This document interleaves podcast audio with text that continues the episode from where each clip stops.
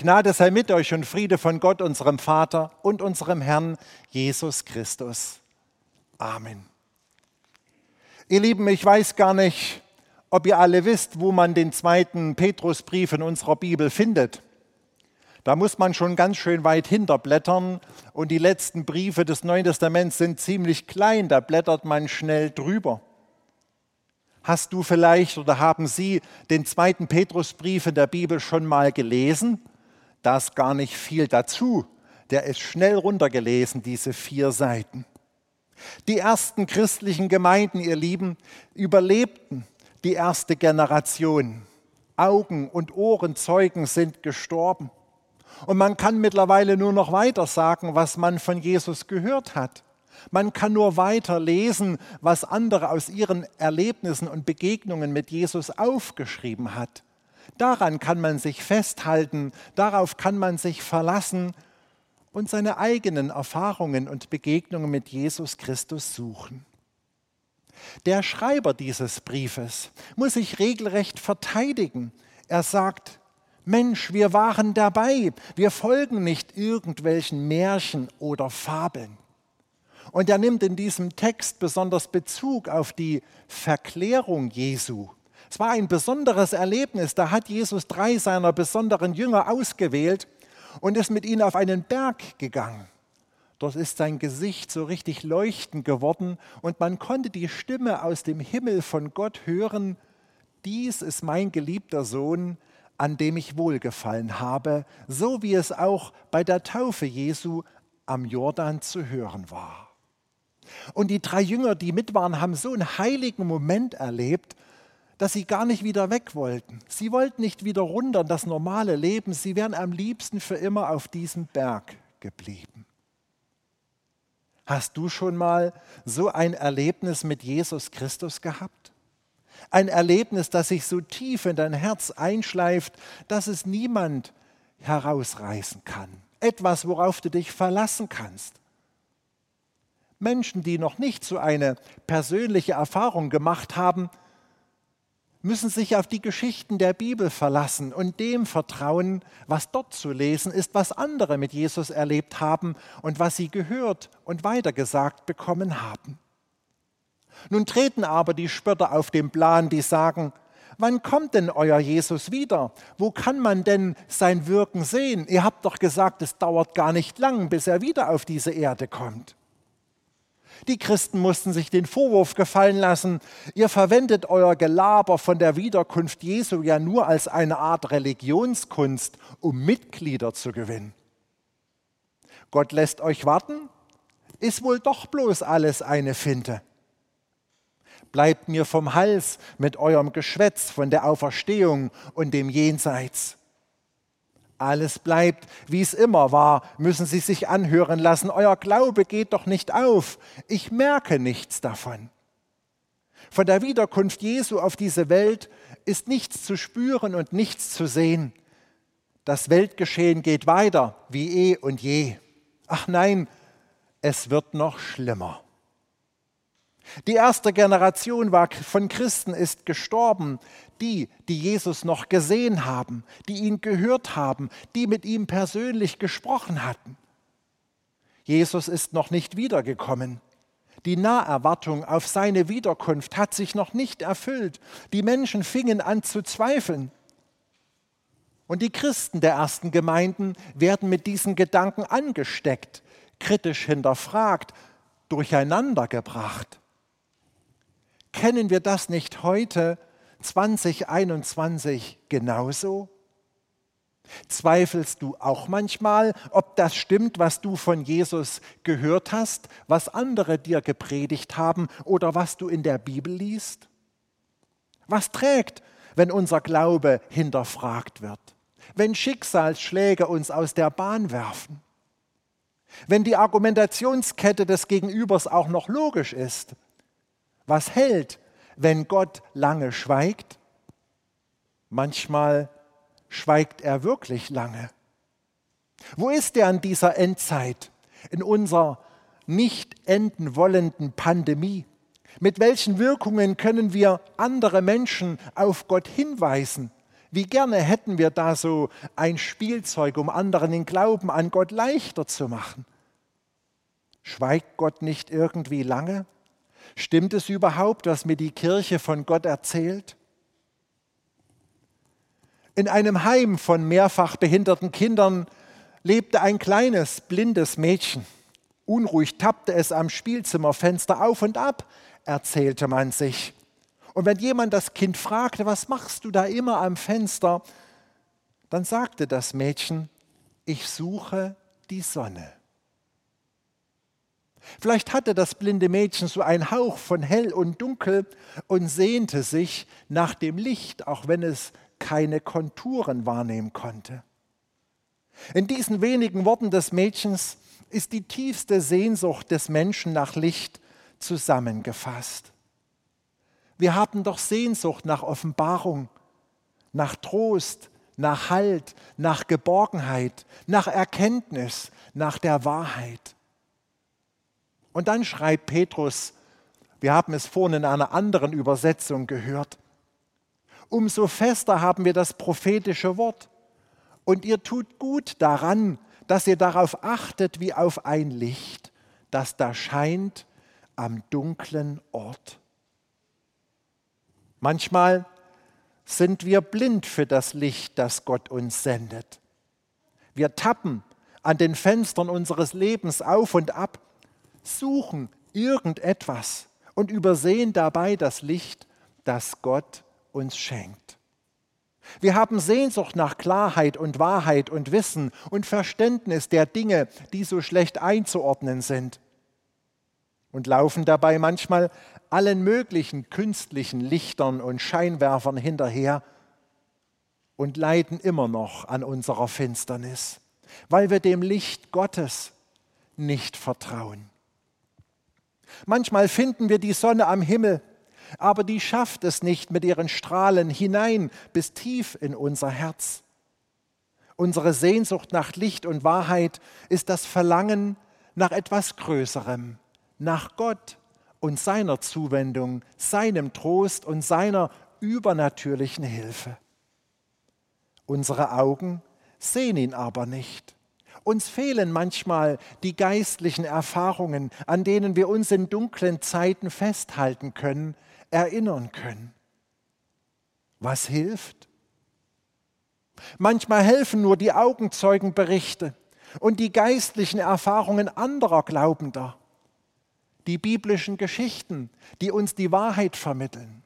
Sie möchten geglaubt werden. Sie wollen, dass wir darauf vertrauen, weil sie sich dann wie ein Licht umsetzen in unserem Herzen. Als Goethe auf dem Sterbebett lag, soll er gerufen haben, mehr Licht, mehr Licht. Ja, der Tod ist dunkel und leuchtet uns nicht ein. Leid, und das haben wir gerade in diesen Corona-Zeiten reichlich, ist ein finsteres Tal und oft, nicht selten, tappen wir im Unklaren. Manchmal ist es eigene Schuld und unsere Fehler, die wie ein düsterer Schatten auf unserem Leben liegen, durch die wir das Licht Gottes nicht sehen können. Hast du auch Sehnsucht nach mehr Licht? Mehr Licht gegen das Dunkel und die lange Nacht.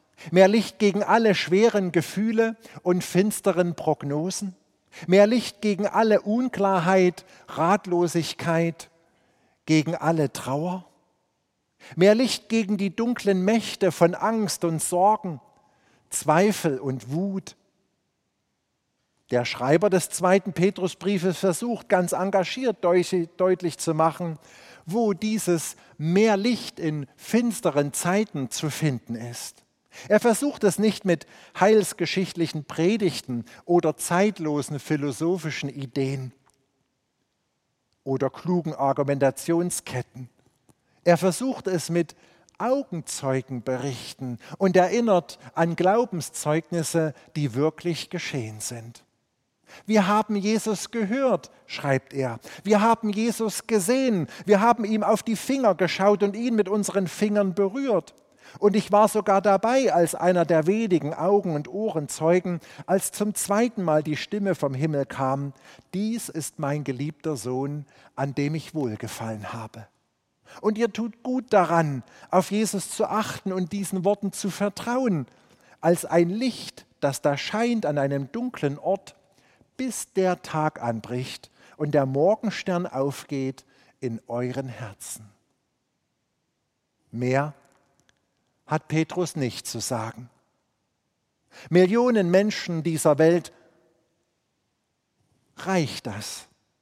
Die Worte von Jesus sind wie ein Licht, das in noch dunklen Räumen hell strahlt und die wir deswegen sorgsam achten sollten, solange wir selbst noch durch finstere Täler durch unser Leben gehen müssen. Aber es wird nicht immer dunkel bleiben.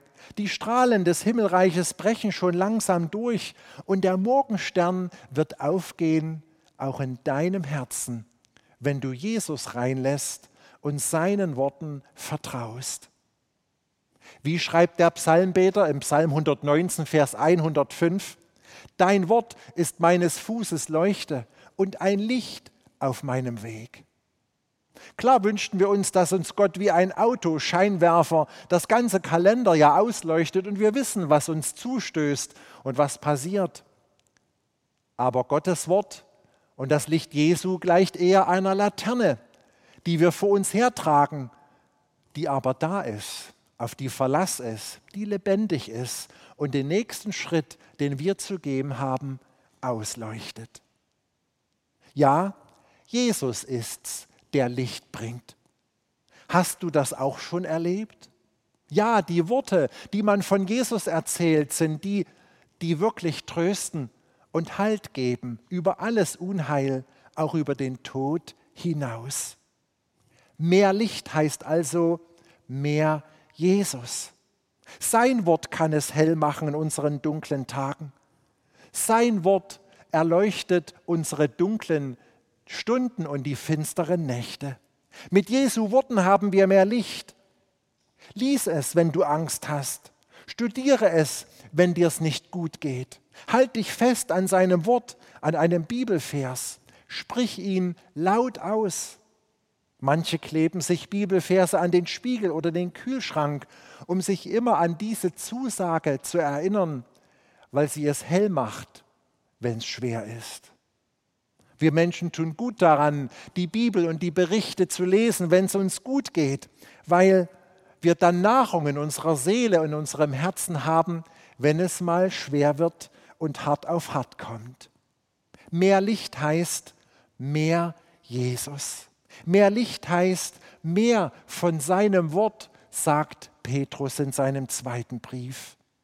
Als Jesus am Kreuz starb, verlor die Sonne ihren Schein. Als das Licht der Welt, nämlich Jesus, ausgelöscht wurde am Karfreitag, hatte selbst die Sonne unseres Planeten keine Lust mehr zum Leuchten. Das war die dunkelste Stunde der Weltgeschichte. Aber auch auf die dunkelste Nacht folgt ein neuer Tag. Und wenn die Nacht am finstersten ist, ist der nächste Morgen nicht weit entfernt. Und so leuchtete am Ostermorgen das Auferstehungslicht Jesu das leere Grab. Und Gott will sagen, auf unsere Stunde der Macht der Finsternis folgt seine Stunde der Kraft und des Lichtes und des Lebens. Auf das letzte Wort unseres irdischen Lebens, nämlich den Tod, leuchtet die Auferstehung und Gottes Macht, die stärker ist. Jesus lebt. Tod und Leid, Trauer und Traurigkeit, Schuld und Gericht, Hölle und Teufel und all die dunklen Mächte haben nicht das letzte Wort und können die Dunkelheit nicht behalten. Denn das Licht Jesu, und sei es eine kleine Kerze, erleuchtet den dunkelsten Raum. Die Ostersonne steht über der Karfreitagswelt.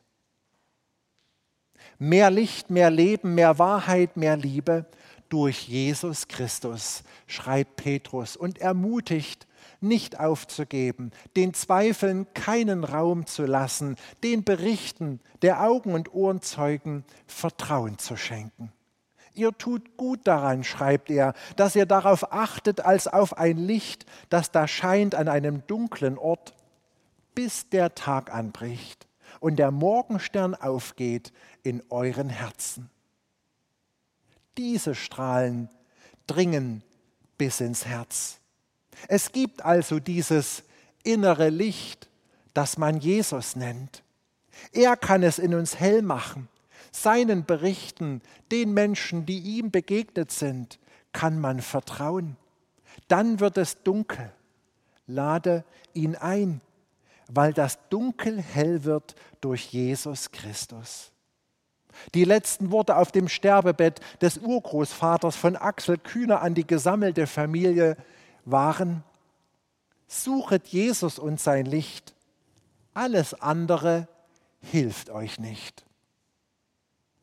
Mehr Licht heißt mehr Jesus. Jesus macht es hell. Jesus überwindet in seiner Liebe auch das Dunkel in deinem Herzen. Vertraue darauf. Sein Wort ist wie ein heilendes Salböl für unsere Seele und wie das wegweisende Licht durch die nächsten Tage. Glauben wir es den Augenzeugen? Vertrauen wir den Berichten der Bibel? Denn wir tun gut daran, wenn wir darauf achten wie auf ein Licht, das da scheint am dunklen Ort, bis der Tag anbricht und der Morgenstern aufgeht, auch in deinem Herzen. Amen.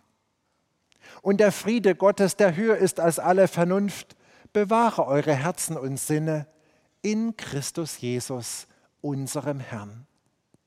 Amen.